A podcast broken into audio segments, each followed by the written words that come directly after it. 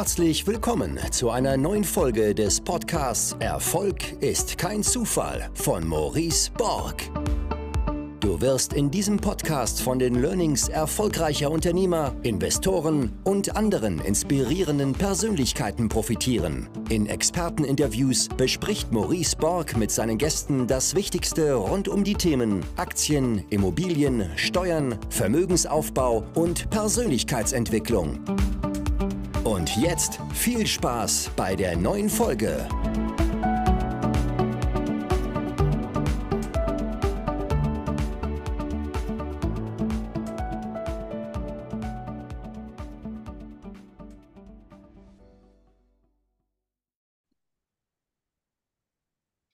Zack, herzlich willkommen zu einer neuen Folge des Podcasts Erfolg ist kein Zufall. Heute mit Bastian Kunkel, der noch besser bekannt ist bei Social Media zumindest unter dem Namen Versicherung mit Kopf. Und äh, ja, wer mich kennt, weiß, dass ich äh, nicht so ein großer Fan von Versicherungen bin. Umso spannender das heutige Gespräch heute mit Bastian. Erstmal herzlich willkommen. Ja, hallo Maurice, grüß dich. Danke, dass ich in der Podcast sein darf. Ich glaube, du kennst es, die, äh, ja, äh, die, die, die Vorurteile gegenüber äh, Versicherungen oder die, die allgemeine Stimmung ähm, zum Thema Versicherung. Ich glaube, es gibt wenige Menschen, die schreien auch, juhu, jetzt beschäftige ich mich mit dem Thema Versicherung. Mal gucken, wie oft die Folge hier auch gehört wird. Aber sicherlich äh, für mich erstmal eine spannende Frage.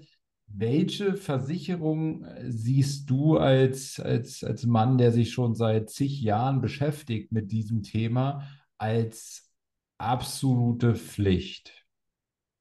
Ja, das ist natürlich äh, komplett recht. Niemand wacht morgens auf und sagt, geil, heute habe ich mal so richtig Bock auf Versicherung. Heute ähm, mache ich mal nur Versicherung und, und check das alles und ich freue mich richtig drauf. Wenn das der Fall ist, dann sollte derjenige wahrscheinlich zum Arzt gehen, weil dann stimmt was nicht. Ne? Also du bist da nicht alleine, das ist eher die Regel. Welche Versicherungen sind Pflicht? Meiner Meinung nach, neben den Versicherungen, die ja gesetzlich vorgeschrieben sind, wie zum Beispiel eine Krankenversicherung oder eine Kfz-Haftpflichtversicherung, das muss man ja in Deutschland haben, gibt es meiner Meinung nach noch ein paar wenige Versicherungen, die die meisten Menschen wahrscheinlich haben sollten. Dazu gehört die private Haftpflichtversicherung. Die hat zwar den Namen äh, Pflicht oder das Wort Pflicht im Namen, aber ist nicht gesetzlich vorgeschrieben. Ähm, die Berufsunfähigkeitsversicherung oder eine andere Form der Arbeitskraftabsicherung für alle, die irgendwie angewiesen sind auf ihr aktives Arbeitseinkommen. Das ist auch, glaube ich, die Versicherung, wo es die größten Vorurteile, das größte Halbwissen, gefährliche Halbwissen äh, gibt, ja, von die leistet eh nicht bis hin zu, nee, der Staat wird da schon was zahlen, wenn ich nicht mehr arbeiten kann. Ähm, und ja, das sind halt gefährliche Ansätze, Denkansätze, die man hier hat.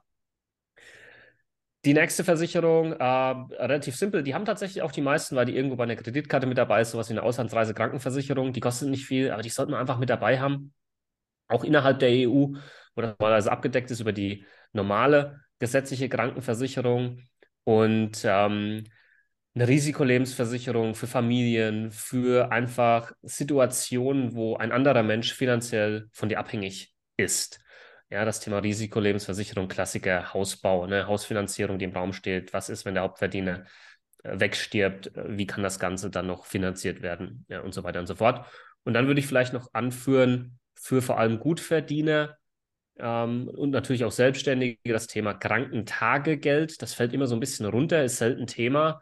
Aber wenn du länger krank bist und du bekommst dein Krankengeld von der gesetzlichen Krankenversicherung, dann muss man wissen, dass das gedeckelt ist. Ja, und wenn du vielleicht schon auf großem Fuß lebst, finanziell, dann kann dir eine längere Krankheit da ganz ordentlich finanziell ja, einen Stock zwischen die Beine schmeißen, weil die wenigsten wissen, dass halt dieses gesetzliche Krankengeld äh, auf einen äh, Tagessatz limitiert ist, der durchaus weit unter dem liegen kann, was du vielleicht normalerweise zur Verfügung hast. Sagen wir es mal so. Ich muss so schmunzeln, weil ich hatte tatsächlich mal mit dem ehemaligen Nationalspieler, Fußballnationalspieler Christian Panda einen Podcast und äh, er sagte zu mir, dass er seinen, den, den besten Vertrag, den er in seinem Leben unterschrieben hat, ich glaube damals bei Schalke, da hat er kaum was verdient, weil er nur verletzt war. Und ähm, dann kommt ja genau die Situation, die du da mhm. beschreibst. Der, der Junge unterschreibt irgendwie einen Millionenvertrag mit einem, mit einem Jahreseinkommen, vom, der siebenstellig ist wenn der aber dauerhaft krank sozusagen ist, dann, dann hat er, ähm, dann hat er davon nicht viel. Und ich glaube, die haben bestimmt fast alle auch nicht so eine Versicherung, weil es einfach auch zu teuer dann sicherlich wäre. In, äh, in den Beiträgen, weiß ich nicht, hast du da Erfahrung gesammelt mit Fußballern? Also Fußballern jetzt nicht, aber klar, ähm, Fußball ist nochmal eine eigene Kategorie, ja, da, da sp spricht man vielleicht oft auch nicht von zum Beispiel einer Berufsunfähigkeitsversicherung, sondern eher vielleicht von der Sportunfähigkeitsversicherung. Ja, ich habe mal einen Profi-Tennisspieler ähm, als Kunde, versichert in dem Bereich. Da gibt es dann nochmal andere Möglichkeiten. Da, da, da, sichert sich ja auch der Verein vor allem ab, ja, gegen zum Beispiel den Ausfall des äh, Spielers, wenn der irgendwie äh, vielleicht länger krank ist, etc. Ja, da gibt es nochmal ganz andere äh, Risiken und Versicherungskonstrukte. Ja, Cristiano Ronaldo, ich glaube, Real Madrid war das damals gewesen, die seine Beine versichert haben für zig Millionen. Also, das, das ist, im Profisport gibt es da noch ganz andere Dinge. Ich habe gelesen, dass JLo ihren Arsch versichert hat. Genau, zum Beispiel. Oder auch Brüste, die schon versichert wurden. Und ein, ein Lächeln, glaube ich, wurde auch mal versichert äh, irgendwo. Also alles, alles möglich. Ob das dann immer auch so sinnvoll ist, das steht auf einem anderen Papier. Aber ja, man kann, wenn es irgendwie jemanden gibt, der sagt, dieses Risiko zeichne ich, so heißt das in der Fachsprache, und jemand anders ist bereit, dann die Prämie X dafür zu bezahlen, dann, dann geht das. Äh, jetzt überlege ich gerade nochmal, was du alles genannt hast. Also private Haftpflicht, ich glaube, die hat auch fast jeder, oder? Ähm, nee, hat nicht jeder. Le leider nicht. Millionen von Menschen haben die leider nicht, ähm, tatsächlich. Und deswegen sage ich immer mit dazu, schau, dass du in deiner eigenen privaten Haftpflichtversicherung die sogenannte Forderungsausfalldeckung mit dabei hast. Die wird nämlich dann interessant, wenn dir jemand einen Schaden zufügt, ja, vielleicht sogar einen Personenschaden, etwas, woraus lebenslange Rentenzahlungen entstehen. Ähm, und diese Person hat weder eine private Haftpflichtversicherung noch genug finanzielle Mittel für diesen Schaden aufzukommen, dann stehst du echt dumm da. Ja, und dein Leben ist finanziell im Eimer. Und äh, genau in so einem Fall würde deine eigene private Haftpflichtversicherung einspringen, ja, und würde diesen Schaden im Rahmen von Leistungsgrenzen dann übernehmen. Also ganz, ganz wichtiger Baustein, weil einfach noch zu viele da draußen rumrennen ohne den Schutz einer privaten Haftpflichtversicherung. Leider. Sagst nochmal den Begriff? Forderungsausfalldeckung, ja, oder einfach Ausfalldeckung. Mhm. Das klingt sinnvoll. Ansonsten ähm, vielleicht nochmal kurz den Grund, private Haftpflicht. Warum ist die Pflicht für dich? Genau, äh, das bürgerliche Gesetzbuch beschreibt in Paragraphen 823 die Haftung für Schäden, die du anderen Menschen oder dem Eigentum anderer Menschen zufügst. Und dafür musst du finanziell gerade stehen. Ja, und jetzt hast du zwei Optionen. Entweder das zahlst du aus deiner eigenen Tasche oder eben du hast eine Privathaftpflichtversicherung, die dann für diesen Schaden, den du natürlich nicht absichtlich äh, verursacht hast, das ist natürlich ganz klar, ähm, die würde dann dafür aufkommen. Ja, und die Versicherung, also ist für mich so ein No-Brainer. Ja, kostet 60 Euro im Jahr, 70 Euro im Jahr, keine Ahnung, und sichert so viel ab: Personenschäden, Sachschäden, auch äh, Vermögensfolgeschäden, die du verursachst. Und ähm, deswegen ist diese Versicherung einfach so unglaublich wichtig. Mal BU angesprochen, ähm, siehst du auch als sinnvoll, siehst du auch als Pflicht immer dann, wenn eigenes Vermögen die Arbeitsunfähigkeit nicht mehr decken kann oder ab wann? Also, ähm, aktives Arbeitseinkommen, wenn du davon abhängig bist, dann sollte das irgendwie abgesichert sein. Weil wie geht es weiter, wenn keine Kohle mehr reinkommt? Die Frage muss man sich einfach stellen. Ja? Und ähm, das andere, du hast jetzt gerade Arbeitsunfähigkeit gesagt, das ist ein bisschen was anderes als Berufsunfähigkeit. Arbeitsunfähig bist du, ja, wenn ich jetzt morgen zum Arzt gehe, sage ich bin irgendwie, keine Ahnung, Husten, Hals ist zu, der schreibt dich krank, das ist arbeitsunfähig. Berufsunfähig ist was längerfristiges. Also da bist du, fällst du länger aus. Arbeitsunfähigkeit ist so die Vorstufe in der Regel. Ähm, und ähm, das Problem ist, dass viele Menschen eben glauben, dass von anderer Stelle da dann Kohle kommt. Ja, aber selbst sowas wie das gesetzliche Krankengeld, das limitiert, maximal 18 Monate. Was ist, wenn du länger krank bist, ausfällst? Ja, und, und äh, klar, irgendwann Grundsicherung, Staat, ja, Sozialhilfe. Aber äh, da müssen wir auch ganz offen drüber sprechen. Ähm, das ist natürlich kein, keine Lebensqualität. Ja, und wenn du dir bis dahin irgendwas aufgebaut hast in deinem Leben, niemand möchte von dem, was er sich aufgebaut hat, wieder zurück. Das heißt, eine Berufsunfähigkeitsversicherung sollte man als eine Versicherung sehen, die dich finanziell auf dem Niveau absichert, dass du dir aufgebaut hast. Ja, das ist keine Worst-Case-Absicherung, wo dann vielleicht nochmal 1000 Euro im Monat herkommen oder so, wenn du in deinem Beruf nicht mehr ausüben kannst, sondern die sichert dir das ab, was du dir hart erarbeitet hast. Ja, und vielleicht noch ein letzter Punkt dazu. Berufsunfähig bedeutet ja nicht, dass du nichts mehr tun kannst. Ja, mein Vater zum Beispiel, habe ich leider das Beispiel in der eigenen Familie, ist berufsunfähig äh, geworden. Jetzt heißt das nicht, dass er die ganze Zeit einem, äh, zu Hause im, im, Rollstuhl oder sonst wo sitzt. Ne? Er konnte halt einfach seinen Beruf nicht mehr ausüben. Ja, der, der fährt noch weiter in Urlaub, äh, der macht noch seinen Sport, der macht noch zig andere Sachen. Ja, äh, aber er konnte halt einfach seinen zuletzt ausgeübten Beruf nicht mehr ausüben. Ja, und dann gab es Kohle. Und ähm, das muss man einfach so im Hinterkopf äh, behalten bei diesem Thema Berufsunfähigkeit. Und jetzt äh, vielleicht nochmal so ein bisschen Salz in die offene Wunde. Die wenigsten Menschen haben sich jemals wirklich mit diesem Thema auseinandergesetzt und haben es tatsächlich genau deswegen noch nie wirklich verstanden. Und das ist das größte Problem in meinen Augen. Und die Berufsunfähigkeit wird ja aber auch immer teurer, ne? Oder immer höherpreisiger, desto später du anfängst, äh, dich dir Gedanken zu machen mit dem Thema. Ähm, wo liegt äh, so eine gute Berufsunfähigkeit? Vielleicht kannst du das so einordnen ähm, mit, mit, mit 20, 30, 40 ja. Jahren, denen man zuhört. Ähm, oder hängt ja wahrscheinlich sehr stark davon ab, wie hoch dann auch ähm, die Auszahlungshöhe sein soll? Es hängt an so vielen Faktoren. Also wir haben bei uns in, in der Beratung spielt die BU eine ganz, ganz große Rolle, ist eines unserer Hauptthemen. Und dann hängt es vom Alter ab, hast du gerade schon gesagt. Je jünger, desto günstiger. Von deinem Beruf je risikoreicher der Beruf irgendwo ist, äh, desto höher natürlich der Beitrag und je mehr du absichern möchtest an BU-Rente, an monatlicher, desto höher natürlich auch nochmal der Beitrag.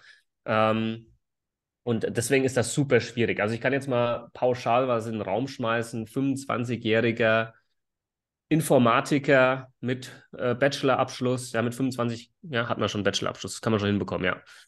ähm, der arbeitet 100% im Büro, hat keine Vorerkrankungen, möchte 2000 Euro BU-Rente absichern, der wird irgendwo, aber bitte jetzt nicht festnageln, ja, bei 60, 70 Euro wahrscheinlich rauskommen im Monat, ja. Bitte nicht festnageln, ja, vielleicht sind es 75 Euro. Aber das ist schon ein Betrag, wo ich sage, das steht absolut in einem Verhältnis von dem, was du da absicherst. Und ähm, was du dann im, im, im Fall der Fälle bekommen würdest, ja. Aber viele Menschen sehen dieses Verhältnis halt als nicht sinnvoll an. Ja, wenn ich jetzt, wenn du jetzt eine Krankenschwester bist, beispielsweise Krankenschwester, hohes Risiko für den BU-Versicherer. Ähm, und jetzt verdienen Krankenschwestern leider halt auch nicht so viel, ja. Und dann gehen dafür 1500 Euro BU-Rente 100 Euro im Monat drauf von dem Gehalt, das eh nicht so groß ist. Und dann muss man auch noch Altersvorsorge betreiben und hat noch zig andere Ausgaben. Dann wird das schon eng, ja. Und deswegen verstehe ich das schon, wenn Leute sagen, kann ich mir nicht leisten oder ähm, will ich mir vielleicht auch nicht leisten. Also das kann man nicht wegdiskutieren, ja. Das, ähm, diese, diese Fragestellungen sind da und diese Entscheidungen sind teilweise sehr hart, ob man sich dann dafür oder dagegen entscheidet. Und welche Versicherung empfindest du eher als komplett sinnlos?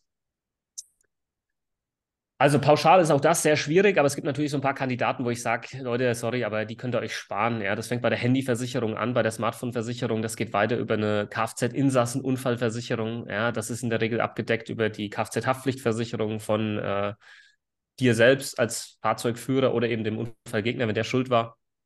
Ähm, dann sowas wie eine reine Brillenversicherung vielleicht. Ne, sage ich auch eher, weiß ich nicht, Leute, eher sinn sinnlos. Reisegepäckversicherung, ja, da gibt es so viele Ausschlussklauseln, wann die nicht greift.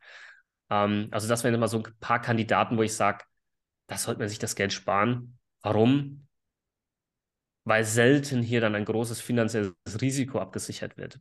Weil das sollte eigentlich immer der Grundsatz sein. Welche großen finanziellen Risiken gibt es in deinem Leben?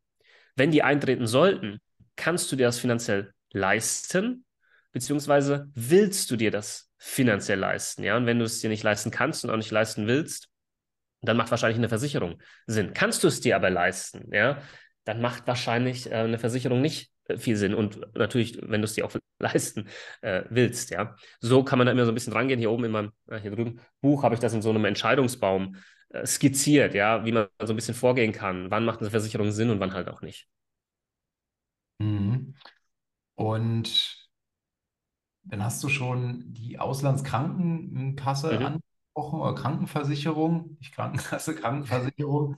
Ähm, die ist bei vielen Kreditkarten äh, mit inkludiert. Sind die Versicherungen in der Regel, die in diesen Kreditkarten mit inkludiert sind, denn ähm, ausreichend gut? Sehr, sehr, sehr gute Frage. Manchmal ja, manchmal nein. Ähm, ich, mein Gefühl sagt mir gerade, wir haben wahrscheinlich die gleiche äh, Kreditkarte, mit der wir vielleicht unterwegs. ich habe keine, äh, wahrscheinlich keine Amex, wenn du darauf ansprichst, habe Miles and More.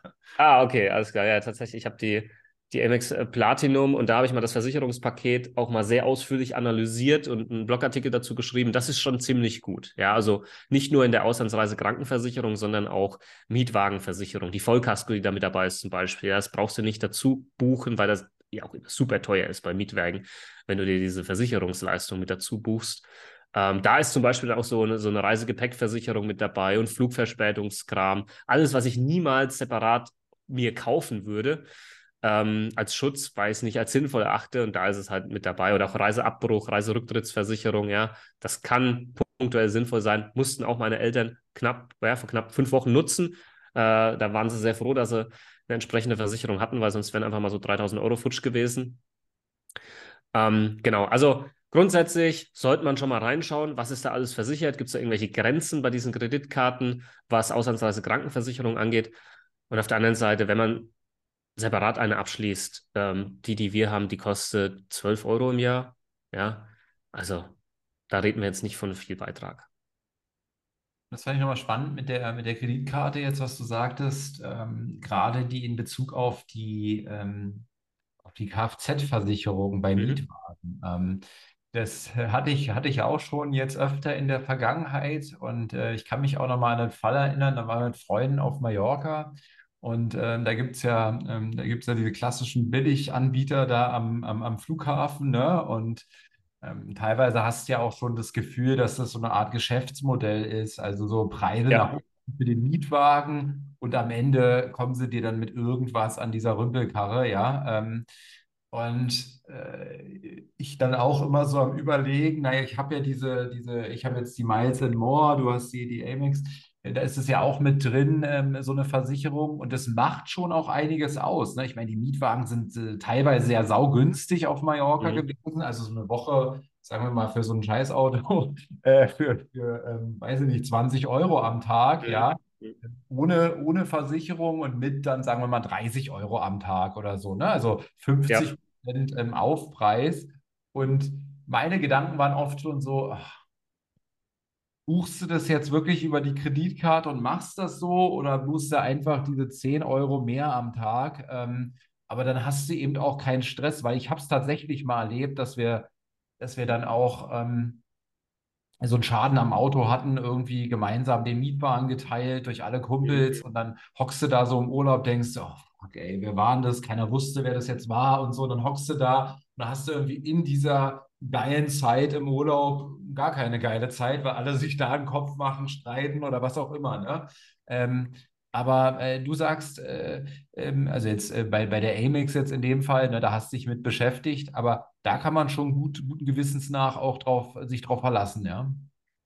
Also ich hatte jetzt selbst noch keinen Schadenfall, aber ähm, die Amex hat ja dahingehend schon einen sehr, sehr guten Ruf. Und ähm, es geht ja vor allem um den Vollkaskoschutz, also den, den, den Schaden am eigenen Auto. Da sind dann die Angebote, die du oft bekommst, ja, die haben dann einen hohen Selbstbehalt zum Beispiel oder dann siehst du immer so ein rotes Kreuz bei Unterbodenschutz ist nicht mit dabei und was ja. weiß ich, Glas ist nicht mit dabei, ja, also und, und äh, dann sitzt du oder dann hast du plötzlich ein Problem, wenn dann doch was passiert ist und die Versicherung oder die, der, der Anbieter sagt dann, ja, nee, hier musst du dann halt zahlen, beziehungsweise hier Selbstbeteiligung, so und so viel wurde vereinbart. Dann haben die vorher schon mit der Selbstbeteiligung deine Kreditkarte belastet, ja, dann kriegst du die äh, erst gar nicht zurück und so alles ein Kram.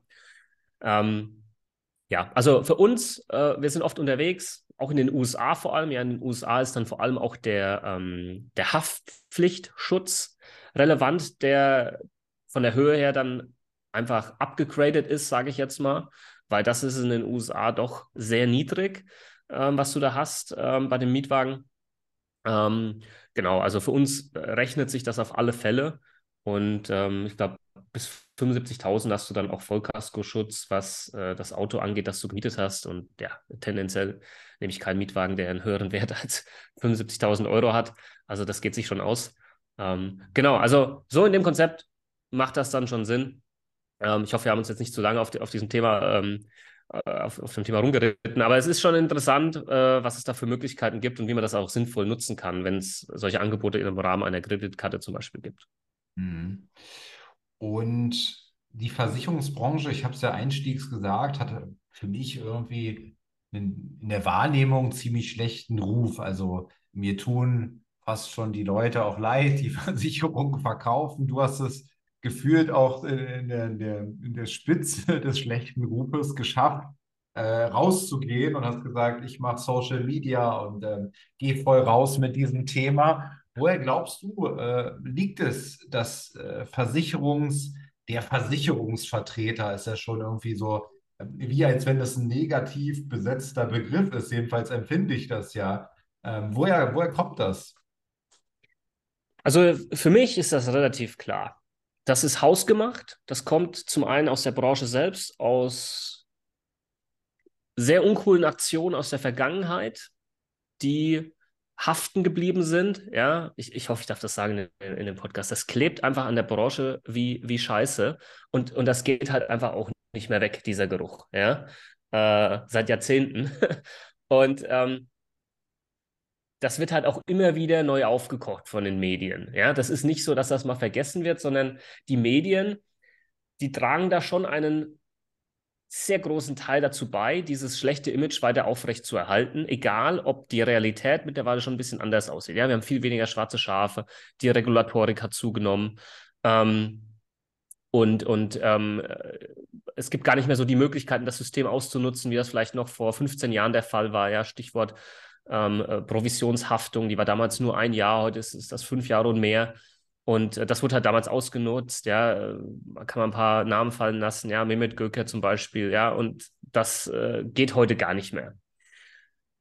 Aber wenn man halt irgendwo einen Artikel schreibt, hey, Versicherung hat mal wieder nicht geleistet oder man, man äh, macht wieder irgendwo eine Doku irgendwo, die man dann, äh, weiß ich nicht, äh, sehen kann im Fernsehen, ähm, Riester-Rente, Kacke und hohe Kosten, ja, dann schlägt das halt immer in, diesen, in diese Kerbe rein, und das funktioniert, weil die Leute eh schon dieses Mindset haben. Die Leute haben eh schon dieses Mindset, ja, die werden am Ende eh nicht leisten oder äh, da an der Versicherung verdient nur der Versicherer und der Vermittler, bla bla bla. Ja, diese ganzen Vorteile, die werden dadurch natürlich nochmal bekräftigt. Aber niemand stellt sich ja die Frage, wenn er so eine Dokumentation sieht, ja, Moment mal, haben die vielleicht jetzt genau diesen einen Fall gefunden, wo die BU nicht geleistet hat?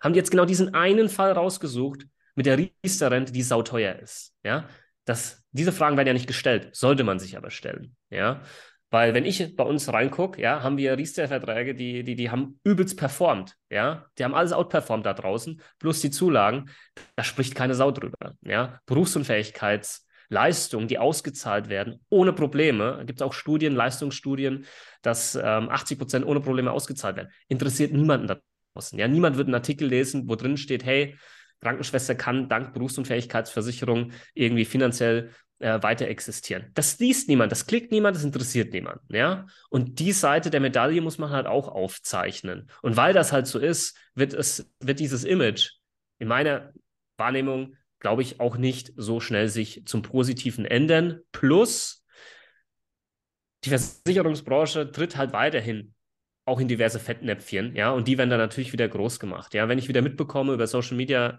bei Instagram schreibt mir irgendjemand, dass irgendein Strukturvertrieb ähm, ähm, wieder irgendwie Leute angeheuert hat und hat mit dicker Rolex und äh, dicken Firmenwagen und was weiß ich gelockt, ja, und, und lässt die Leute, äh, lässt, die, lässt diese Berater auf Leute los, obwohl die eigentlich noch keine Ahnung haben. Ja, klar, was, ne? Und wenn dann kommt, dann kommt das raus, ja, Logo.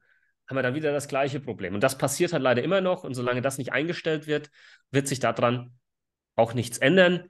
Wir versuchen das natürlich anders zu machen. Wir versuchen auch das Image äh, irgendwie, ja, zu bereinigen, zu zeigen, es geht auch anders. Ähm, aber ja, das Gesamtbild, die Gesamtmeinung, zumindest in Deutschland, die wird weiterhin erstmal negativ bleiben. Davon gehe ich stark aus. Leider.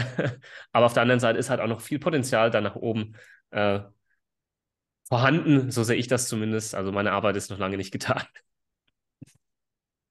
Was ist denn, was ist in deiner Meinung nach notwendig, um Versicherungen zu beraten, zu verkaufen, zu vermitteln? Also wie viel Wissen muss ich mir aufbauen und wie viel Zeit wird dafür wahrscheinlich mindestens notwendig sein? Also, ähm, es gibt ja diesen Spruch, ne, jeder kann irgendwie Versicherungen verkaufen, ja, tagsüber Klempner, abends Versicherungsverkäufer, ähm, aber so einfach sehe ich das dann doch nicht. Ähm, es gibt viele Qualifikationen, ähm, die man auch erfüllen muss. Du musst eine Prüfung machen, ähm, du musst dich weiterbilden, verpflichten. Es gibt 15 Weiterbildungsstunden pro Jahr, die musst du ähm, erfüllen, plus die ganzen ne, Beratungsdokumentationen, was weiß ich am Ende des Tages, ähm, und das kommt immer so in dieser Diskussion auf, hey, ihr beratet auf Provision, seid ihr wirklich unabhängig? Wer, wer sagt mir denn, dass ihr mir nicht das Produkt verkauft, was äh, euch nicht die größte Provision äh, gibt, äh, ähm, auszahlt? Ja, und das wird ja auch immer dann auch von den Medien gerne breitgetreten, ja, und, und, und deswegen auch Provisionsverbot und bla bla blub, ja. Äh, aber am Ende des Tages hängt das halt einfach von der Person ab, die da sitzt, die dich berät und von dem moralischen Kompass, dieser Person. Davon hängt es ab. Feierabend, ja. Und wenn das halt einfach jemand ist, der dich über den Tisch ziehen will, dann zieht er dich über den Tisch. Genauso wie in jeder anderen Branche, Dienstleistung oder sonst was auch. Aber wenn das jemand ist, der dich als Kunde im Fokus hat und nur dein Bestes, dann wird er dir genau das verkaufen, was du halt auch brauchst. Und wenn du nichts brauchst, dann wird er dir auch nichts verkaufen. Und das ist tatsächlich nicht nur bei uns, sondern bei vielen anderen auch der Fall. Und das wird halt leider nie so wirklich heraus gestellt, ähm, äh, dieses Thema. Aber um es nochmal zu verdeutlichen, meiner Meinung nach kommt es am Ende auf die individuelle Person an, die dort sitzt, die dich berät. Wie ist deren Wertesystem? Und wenn das halt nicht gut ist, dann wird am Ende auch keine gute Beratung, kein gutes Produkt rauskommen für den Kunden. Jetzt, ich sag mal so die letzten 20 Jahre Internetzeitalter, es gibt ja immer mehr Möglichkeiten, als Kunde sich selber Informationen zu beschaffen, sich selber einen Überblick zu verschaffen und sogar auch immer mehr selbst online Dinge abzuschließen. Ähm, Im Versicherungsbereich kenne ich mich jetzt nicht so gut aus, äh, was es für Vergleichsseiten gibt und so weiter, aber wird sicherlich alle auch geben. Ähm, was ist deiner Meinung nach gut online selbst abschließbar und wofür brauche ich deiner Meinung nach einen individuellen Rat, einen Experten, weil im Abschluss allein tausend Fehler gemacht werden können. Ja. Ja, das ist natürlich auch immer wieder so eine Frage, wenn die der Versicherungsvermittler beantwortet, äh, hat, kommt immer so dieses Geschmäckle, ja, das muss er ja so sagen, weil er lebt ja davon. Aber am Ende des Tages ähm, sieht es wie folgt aus, meiner Meinung nach. Einfache Versicherung, und mit einfach meine ich Versicherung ohne Gesundheitsfragen, Versicherung ohne individuelle Risikofragen, kann man mittlerweile sehr einfach online abschließen. Eine Kfz-Versicherung. Vergleichen, glaube ich, auch schon viele online. Eine Privathaftpflichtversicherung, eine Hausratversicherung. Ähm, und mit Sicherheit noch ein paar Versicherungen mehr. Die kann man online abschließen. Die Vergleichsportale äh, sind, sind ähm, sehr transparent, was jetzt auch die Leistung, sage ich jetzt mal, angeht. Man kann das gut vergleichen. Und wenn man sich vorher ein bisschen aufgeschlaut hat ähm, und weiß, was man da tut, das ist natürlich sehr wichtig, äh, dann kann man da durchaus die eine oder andere Versicherung selbst online abschließen. Die Frage, die man sich aber immer stellen sollte, ist, ist, ist es das wert, dieses Risiko einzugehen, das alles selbst zu machen, wenn ich doch dadurch per se überhaupt keinen Vorteil habe? Du hast keinen Vorteil, wenn du eine Versicherung online abschließt, im Vergleich zu einem Gespräch mit einem Berater. Die Leute denken dann immer, naja, wenn ich es online mache, dann wird keine Provision fällig, ja. Aber das ist ja Käse. Die Provision wäre genauso fällig, mit dem einen Unterschied, dass du die ganze Arbeit gemacht hast. Ja, dich hat niemand beraten und du hast irgendwo wahrscheinlich noch einen Haken gesetzt auf äh, Beratungsverzicht, Haftungsverzicht oder sonst was. Und ähm, also am Ende hast du außer der Bequemlichkeit vielleicht, dass du es von zu Hause mit ein paar Klicks machen kannst, äh, keine Vorteile, keine preislichen Vorteile, mit ein paar Ausnahmen. Ja, es gibt schon, ne, wenn du das ein oder andere Sachversicherung online, da ist die vielleicht ein Euro günstiger oder so, aber das kriegt der Vermittler vor Ort, der Makler durch Sonderkonditionen oder so ähm, auch hin. Aber ähm, wichtig ist sowas halt beim Thema Berufsunfähigkeitsversicherung, private Krankenversicherung, auch Altersvorsorge, also überall, wo dann irgendwo sogenannte biometrische Risiken zu tragen kommen, ja, wo dein Alter relevant ist, dein Gesundheitszustand relevant ist, dein Beruf relevant ist. Ähm, da gibt es einfach keinen Grund, der dafür spricht, warum du das selbst machen solltest. Weil, und der Satz ist jetzt ganz wichtig, als Versicherungsleihe weißt du ja schlichtweg nicht, was du nicht weißt. Das heißt, du bist niemals in der Lage zu beurteilen, ob du gerade alles richtig gemacht hast oder nicht. Es geht schlichtweg nicht. Keine Chance. Und da muss man halt ehrlich zu sich selbst sein. Ja, und dann halt hergehen, okay, dann hole ich mir einen Berater. Der weiß das, der kann mir genau sagen, was richtig ist und was nicht. Ähm, dann mache ich keine Fehler, kann mich auf den verlassen. Und vor allem, wenn dann doch mal was schief läuft irgendwann, dann habe ich hier jemanden, der auch in der Haftung ist, natürlich, für das, was er mir damals verkauft hat. Ja, und, und deswegen ähm, holt euch einen Berater bei den Produkten, die sehr intensiv sind vom Beratungsaufwand, die komplex sind, weil diese Do-it-yourself-Lösung, die wird dir zu einer hohen Wahrscheinlichkeit später mal auf die Füße fallen. Ja, und ich erlebe das immer wieder. Ich mache ein Video auf Instagram und da kommt eine Nachricht rein: Hey Basti, ich habe eine BU abgeschlossen vor zwei Jahren, habe das irgendwie selbst gemacht beim Direktversicherer online. Jetzt bin ich mir doch so sicher. Bei den Fragen, Gesundheitsfragen, hätte ich das und das vielleicht angeben sollen. Und ich sage, ja, hättest du, ja. So, und was jetzt? Ja, jetzt Problem. Ne? Was willst du denn jetzt noch machen? Ja? Hoffen, dass irgendwie eine Verjährungsfrist eintritt, ja, und das irgendwann verjährt ist, dass du vielleicht eine falsche Angabe gemacht hast oder so, aber das kann natürlich auch keine Lösung sein. Also macht's richtig. Macht's richtig, holt euch jemanden, dem ihr vertraut, wo ihr wisst, die Person hat was auf dem Kasten und lasst euch beraten bei den wirklich wichtigen Versicherten. Ja, und die vorhin genannten, die kannst du online abschließen. Also meine Meinung, ja, wenn andere jetzt wieder sagen, nee, solltest du auch nicht online abschließen, aber diese einfachen, nicht komplexen Versicherungen, die kann man schon, die kann man schon online abschließen. Jetzt habe ich das verstanden und suche jemand, der wirklich was auf dem Kasten hat, ähm, der zum einen das notwendige Wissen hat, weil ich glaube schon, dass du da einiges an Wissen brauchst, wie du das auch schon dargestellt hast. Ja, über viele Gesetzesbezüge, die es dort gibt. Ich glaube, bei dir hängt auch ein, ein Gesetzesbuch hinten im Hintergrund, ja, äh, was ja schon vieles, äh, vieles darüber aussagt. Ähm, jetzt hast du gerade von Vertrauen gesprochen. Ich, ich, weiß noch mit 18, ich glaube, war ich gerade 18, da ähm, meine Eltern waren bei der, die UVB, glaube ich, objektive Vermögensberatung. Ich glaube, so objektiv waren die gar nicht. Äh, die haben dann meinen Eltern angeboten, dass ich da einen Job mache ähm, und ich irgendwie mit 18 gefreut. Ich habe da jeden Job äh, genommen, um Geld zu verdienen. Und dann gab es irgendwie ein Seminar oder so, wo irgendwas erklärt wurde. Und dann hieß es so, Maurice, hier Zettel und Stift, schreib mal die Leute auf, ähm, ähm, die wir jetzt mal hier kontaktieren können. Ähm, Telefonnummer, Name und das war dann das, der eigentliche Grund, warum ich da saß, ja. Ähm, also, äh, lange Rede, kurzer Sinn. Wo finde ich gute Versicherungsberater? Ja, okay, diese Steilvorlage muss ich natürlich äh, mitnehmen. Äh, einmal natürlich bei uns, ganz klar, sonst würden wir irgendwie was falsch machen, äh, wenn wir uns da jetzt nicht selbst auch empfehlen würden. Aber es gibt auch viele, viele andere, die einen guten Job da draußen machen. Wie würde ich jetzt vorgehen, wenn ich Kunde wäre? Wie gehe ich vor bei anderen Dienstleistungen, die ich suche? Ich schaue mir natürlich die Online-Präsenz an. Ich schaue mir die Bewertungen an ähm, bei Google. Ich schaue mir an, was wird da genau geschrieben? Wie aktuell sind die Bewertungen? Ähm, ich frage im Freundeskreis nach Empfehlungen. Wichtig, ich frage nach Empfehlungen von einem Berater. Ich frage nicht den Freund nach einer Meinung zum Thema Versicherung, weil eine Meinung hat jeder beim Thema Versicherung. Die wenigsten haben Ahnung. Ähm, also guck, wer ist irgendwo gut aufgehoben bereits und kann da wirklich Gutes erzählen über einen Berater, über eine Beraterin.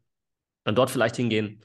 Ähm, das wären mal so die Punkte, wie ich vorgehen würde. Und das Schöne ist ja, du kannst ja einfach mal so ein Gespräch machen. Ja, bei einem Versicherungsmakler, äh, zum Beispiel jetzt bei uns, du hast ja, du hast ja hier überhaupt keine Kosten, ja, du hast hier keine, nichts, was du zu verlieren hast. Du kannst einfach mal so ein Gespräch machen, sagst, hey, ich interessiere mich für eine BU, ich habe da Fragen, erzähl mir doch mal, wie das, wie das genau ist, ja, du hast hier überhaupt keine irgendwie, dass das jetzt was kosten wird oder sonst was, ja, und dann kannst du ja ein Bild machen, ja, passt das jetzt, klickt's,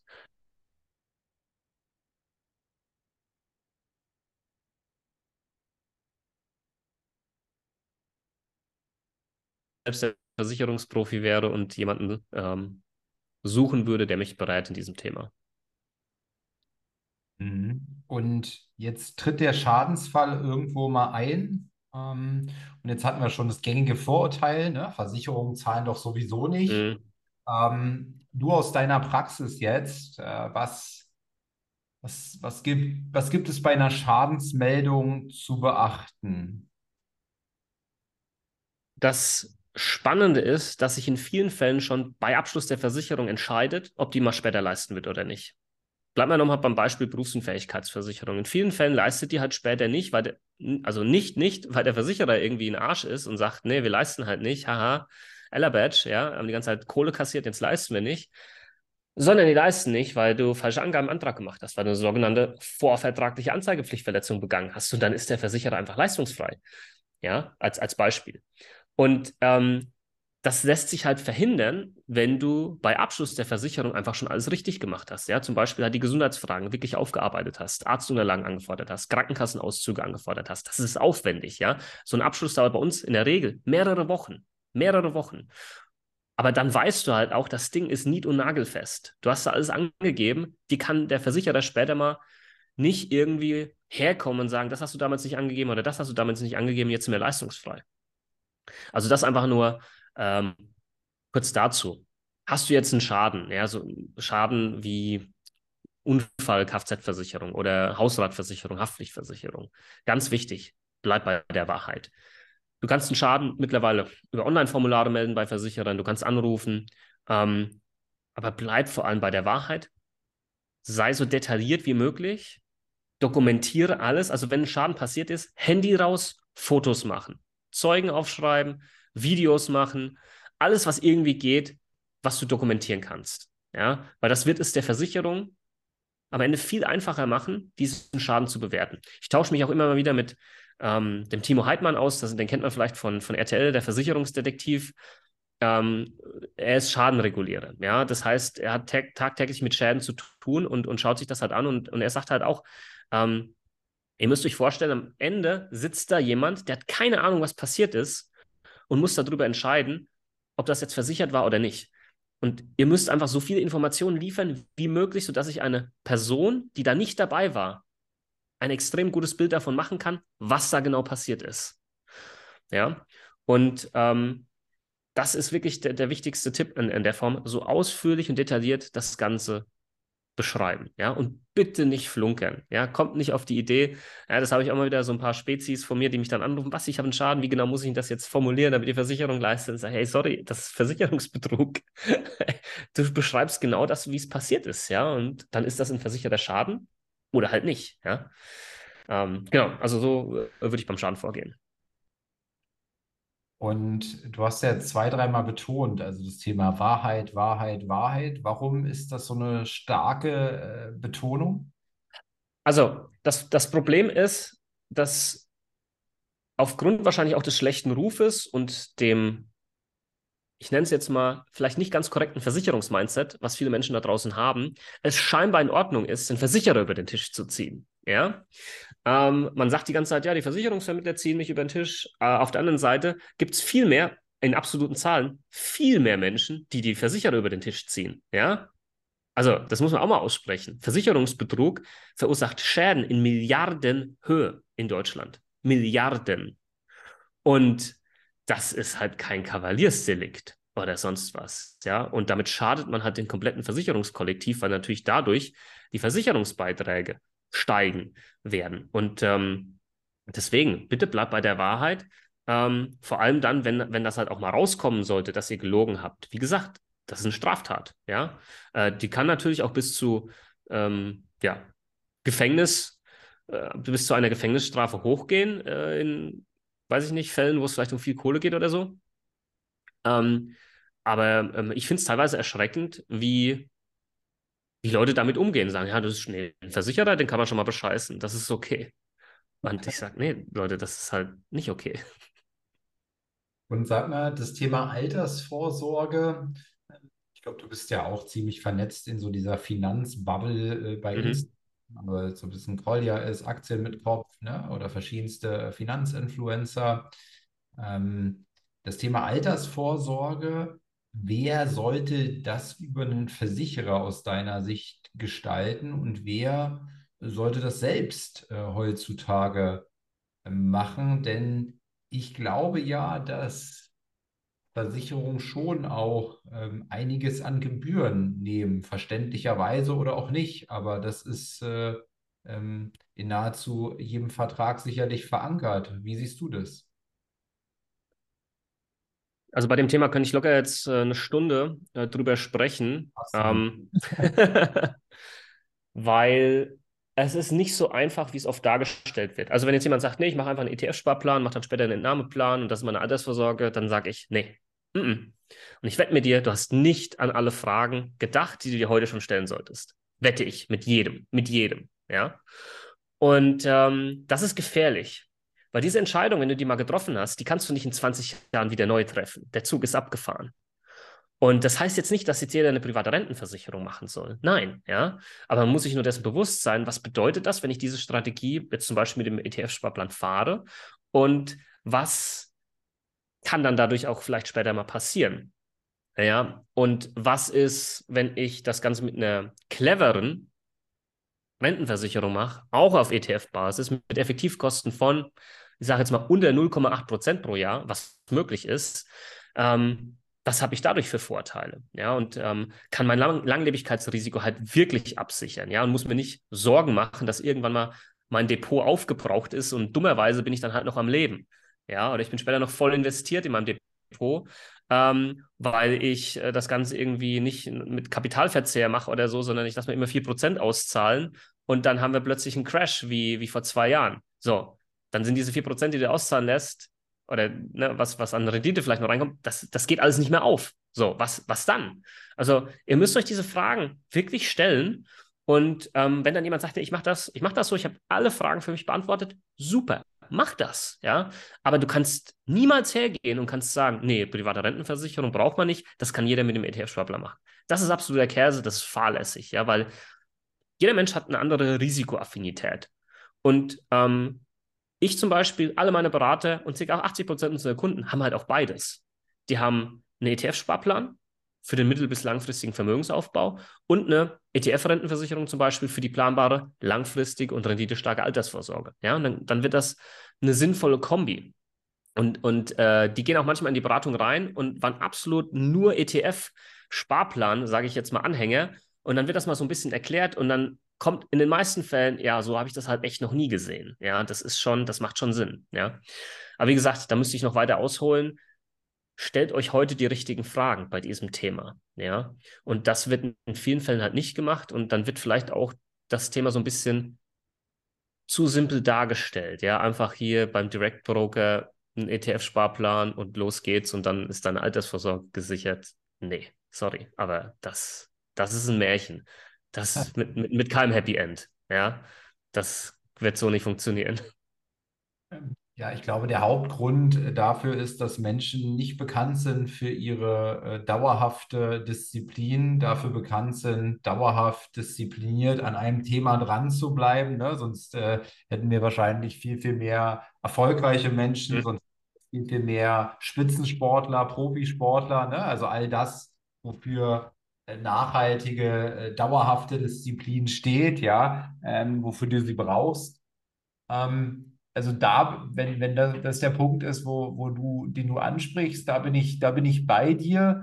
Ähm, was ich, ohne vielleicht, dass wir das jetzt ganz lang machen, das Thema, äh, was ich dennoch gern mal äh, verstehen würde, ist ähm, die diese Kombination, die du gerade angesprochen mhm. hast, von, von, deinen Kunden, die es da immer mal wieder gibt, die privat etwas machen, ja, ähm, an der Börse und für ihre Altersvorsorge, aber dann zusätzlich auch die, auf dieses Produkt zum Beispiel zurückgreifen, was in etwa 0,8 Prozent ähm, ähm, jährliche effektive Kosten hat und auch in ähm, ETFs investiert. Was, was, was, was ist das Warum dahinter? Das mhm. habe ich nicht ja, klar, gerne. Also erst nochmal ganz kurz zu dem, was du vorher gesagt hast. 100 Prozent hast du recht. Dieses Durchziehen etwas, das ist das größte Problem bei der Altersvorsorge. Die Leute ziehen es nicht durch. Die Leute überschätzen sich selbst. Die sind nicht ehrlich zu sich selbst.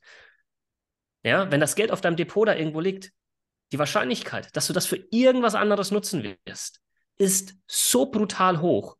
Und dann wirst du es dir schönreden. Du wirst sagen, ja, das hole ich wieder auf und ja, nächstes Jahr werden die Märkte überperformen, was weiß ich. Und dann, dann reden sich die Leute das schön.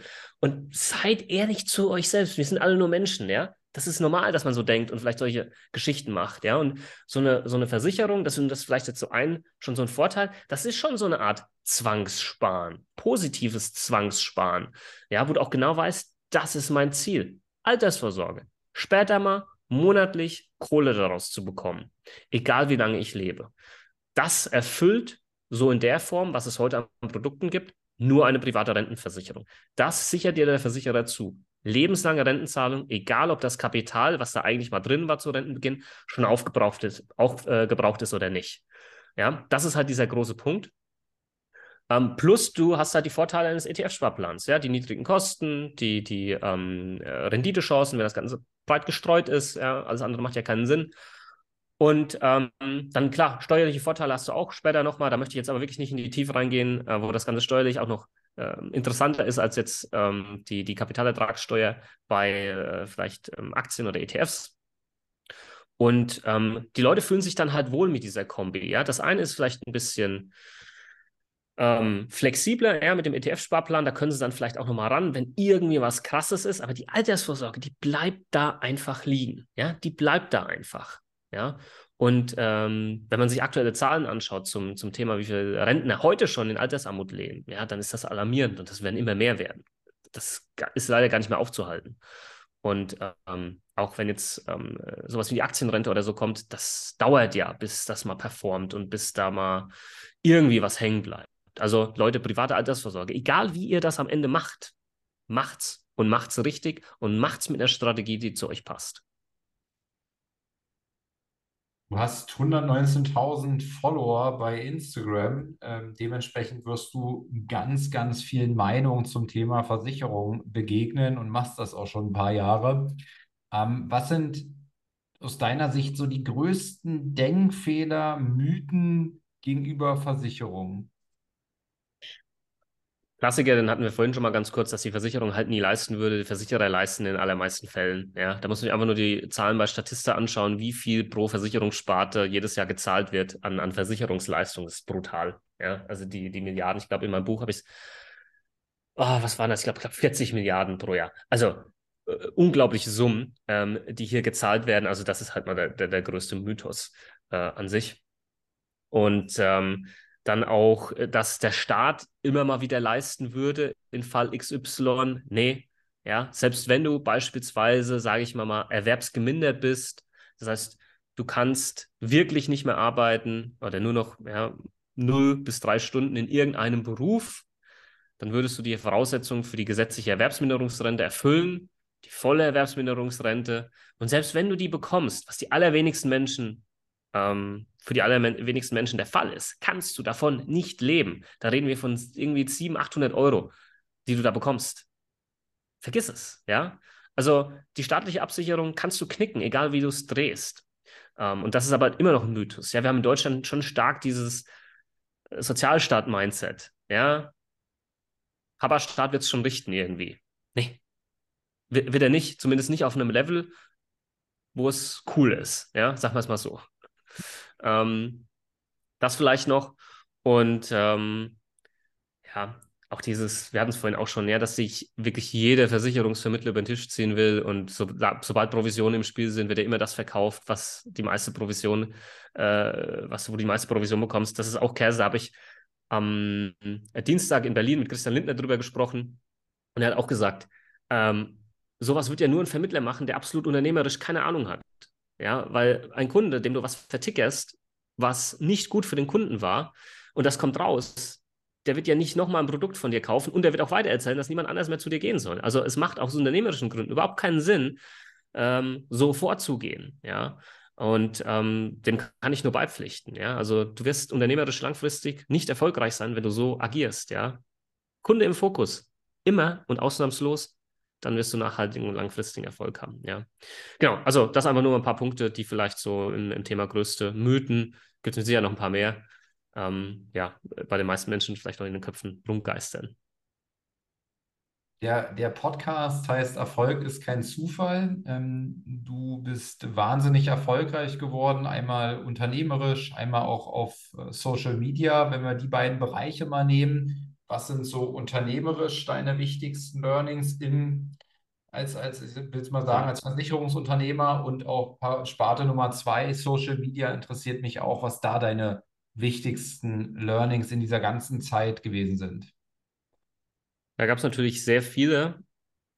Ich mache das seit jetzt ja ein bisschen was über sieben Jahren. Und ähm, ich glaube, unternehmerisch hätte ich viel früher anfangen müssen, Aufgaben zu delegieren hätte viel öfter und früher Nein sagen sollen zu allen möglichen Geschichten, ja, Kooperationen, Interviewanfragen, keine Ahnung, ja. Äh, ich war immer dann zu viel links und rechts unterwegs, anstatt dass ich mich auf mein Hauptbusiness fokussiert habe. Und eben dieses Thema Delegieren. Also ich hatte wirklich da die Mindset-Blockade im Kopf. Das kann nur ich und sonst niemand. Und deswegen muss ich das weitermachen. Ja. Und ähm, das hat mich schon, glaube ich, einige Jahre stark gebremst. Heute habe ich viel Unterstützung, heute habe ich ein Beraterteam, heute habe ich ein Social Media Team ähm, und äh, kann mich als Unternehmer auch viel freier entfalten, weil ich finde, mein Job als Unternehmer ist es, immer von oben drauf zu gucken. Ich darf nicht mehr so viel im Operativen drin sein. Ich muss gucken, was ist das nächste Ding. Ich muss basteln. Ja, mein Team sagt immer, der Basti ist der Bastler. Ich muss basteln, ich muss ausprobieren. Ich muss gucken, dass ich wieder die nächste Welle mitbekomme und dort oben drauf schwimme. Und ich glaube, das sind auch die Punkte oder der Grund, warum es kein Zufall ist, dass ich auf YouTube, Instagram und TikTok mit Abstand die größten Kanäle habe im Versicherungsbereich oder dass auch mein Buch über das hier, äh, Thema Versicherungsspiegel Bestseller wurde. Das sind alles keine Zufälle. Ähm, und das sind, glaube ich, mal so die größten Learnings in dem Bereich. Ähm, Social Media mäßig habe ich vor allem in den letzten Monaten viele Learnings gehabt, ja, wo es dann vielleicht auch mal so die Richtung, ich will jetzt nicht sagen äh, Shitstorm, ja, aber man hat halt eine gewisse Präsenz in der Öffentlichkeit und äh, ja, ich sage es immer so, Medien sind auch nicht mehr das, was sie mal waren. Objektive Berichterstattung oder sonst was ist leider nur noch eine Seltenheit. Und äh, dann gibt es halt gewisse ähm, vielleicht Berichte, ja, wo dann halt mal drauf gekloppt wird oder so zu Unrecht, ja, wie geht man mit sowas um, ja, wie geht man damit um, wenn, wenn irgendjemand anders mal plötzlich über dich äh, was erzählt, was nicht stimmt? Wie gehst du mit negativen Kommentaren um? Das, das war schon sehr schwer für mich, um, um ehrlich zu sein. Ähm, bin da relativ sensibel gestrickt und, und lasse sowas stark an mich ran. Ähm, heute nicht mehr so sehr, weil ich einfach teilweise gar nicht mehr reingucke. also dieses ist mir egal, ja, was da drin steht. Ich mache gute Videos, die liefern Mehrwert. Das ist das Wichtigste. Es hilft Leuten und du kannst am Ende des Tages nie jedem recht machen. Das, das ist einfach so. Und ähm, da versuche ich mich dann einfach rauszuziehen und einfach gar nicht mehr so viel mitzubekommen, was da an Negativität in Kommentaren oder sonst wo rumschwirrt. Ähm, aber das Thema muss mehr in die Öffentlichkeit. Ähm, es, ich weiß nicht, wie viele Influencer es mittlerweile gibt, die irgendwo mit Depressionen am, am Ende waren, äh, aus genau diesen Gründen. Ja, und da wird es noch immer mehr Menschen geben, leider, die davon betroffen sein werden. Also das Thema muss unbedingt mehr in die Öffentlichkeit. Und vielleicht noch ein letzter Punkt, ähm, so ein bisschen ein Spider-Man-Zitat äh, abstrahiert. Mit großer Reichweite kommt große Verantwortung. Also man muss dann ab einem gewissen Punkt schon schauen, was man erzählt, wie man es erzählt, weil viele Menschen dann einfach Dinge übernehmen, die du vielleicht mal gesagt hast, ohne die zu hinterfragen, ja. Und das ist natürlich nicht sinnvoll, das so zu tun, aber es passiert. Also du musst ja schon sehr genau dann überlegen, was du genau, was du sagst und wie du es sagst und ob du manchmal Dinge einfach auch überhaupt nicht sagst. Ähm, das habe ich dann auch schon gemerkt, weil da machst du so eine Story und dann erreichst du Zehntausende von Leuten, die das sehen. Äh, du hast da einen Impact in irgendeiner Art und Weise und darüber musst du ja schon vorher Gedanken machen. Das ist so mein, mein, mein Social Media Learning. Ähm, und an sich, die Kombination aus beiden, Social Media und Versicherung, ist geil. Ja, ich liebe das. Ich liebe dieses trockene Thema, das niemand Bock hat, zu verbinden mit diesem kreativen Thema ähm, und es da zu schaffen, das ist das, was mich kitzelt. Ja, es ist brutal schwierig, weil niemand macht sein Handy auf, geht auf Instagram und swipet so durch und sagt, hey, hoffentlich kommt gleich ein Versicherungsvideo. Das wäre jetzt richtig geil. Das passiert ja nicht, ja. Aber wie du die Menschen halt trotzdem da abholen kannst und da sich immer wieder reinzufuchsen, das treibt mich an. Sehr cool, Bastian. Vielen, vielen lieben Dank, dass du heute mein Gast warst. Hast äh, für mich einen sehr kompetenten und sympathischen Eindruck gemacht, äh, wem das jetzt auch so geht und sagt, ähm, ich will im Versicherungsbereich besser betreut werden. Wo findet man dich oder dein Team? Also genau, man kann sich natürlich im Vorfeld einfach erstmal ein Bild machen, ja, ähm, schaut sich meine YouTube-Videos an, da, da ähm, geht das immer ein bisschen tiefer rein in das Versicherungswissen oder folgt mir mal ein bisschen auf Instagram. Man findet mich überall unter Versicherung mit Kopf und unter versicherungmitkopf.de äh, auf unserer Webseite gibt es natürlich auch weiterführende Informationen, wie wir arbeiten und dann kann man dort auch eine äh, Terminanfrage senden. Lest euch unsere Google-Bewertungen im, Vorfeld durch, ja, da kriegt ihr, glaube ich, auch nochmal ein Bild, wie das alles abläuft bei uns. Aber wenn ihr, sage ich auch immer mit dazu, wenn ihr einen guten Ansprechpartner habt, dann bleibt bei dem, ja. Bleibt bei dem, weil das ist Gold wert. Und wenn ihr happy seid, prima, dann müsst ihr nirgendwo anders hin.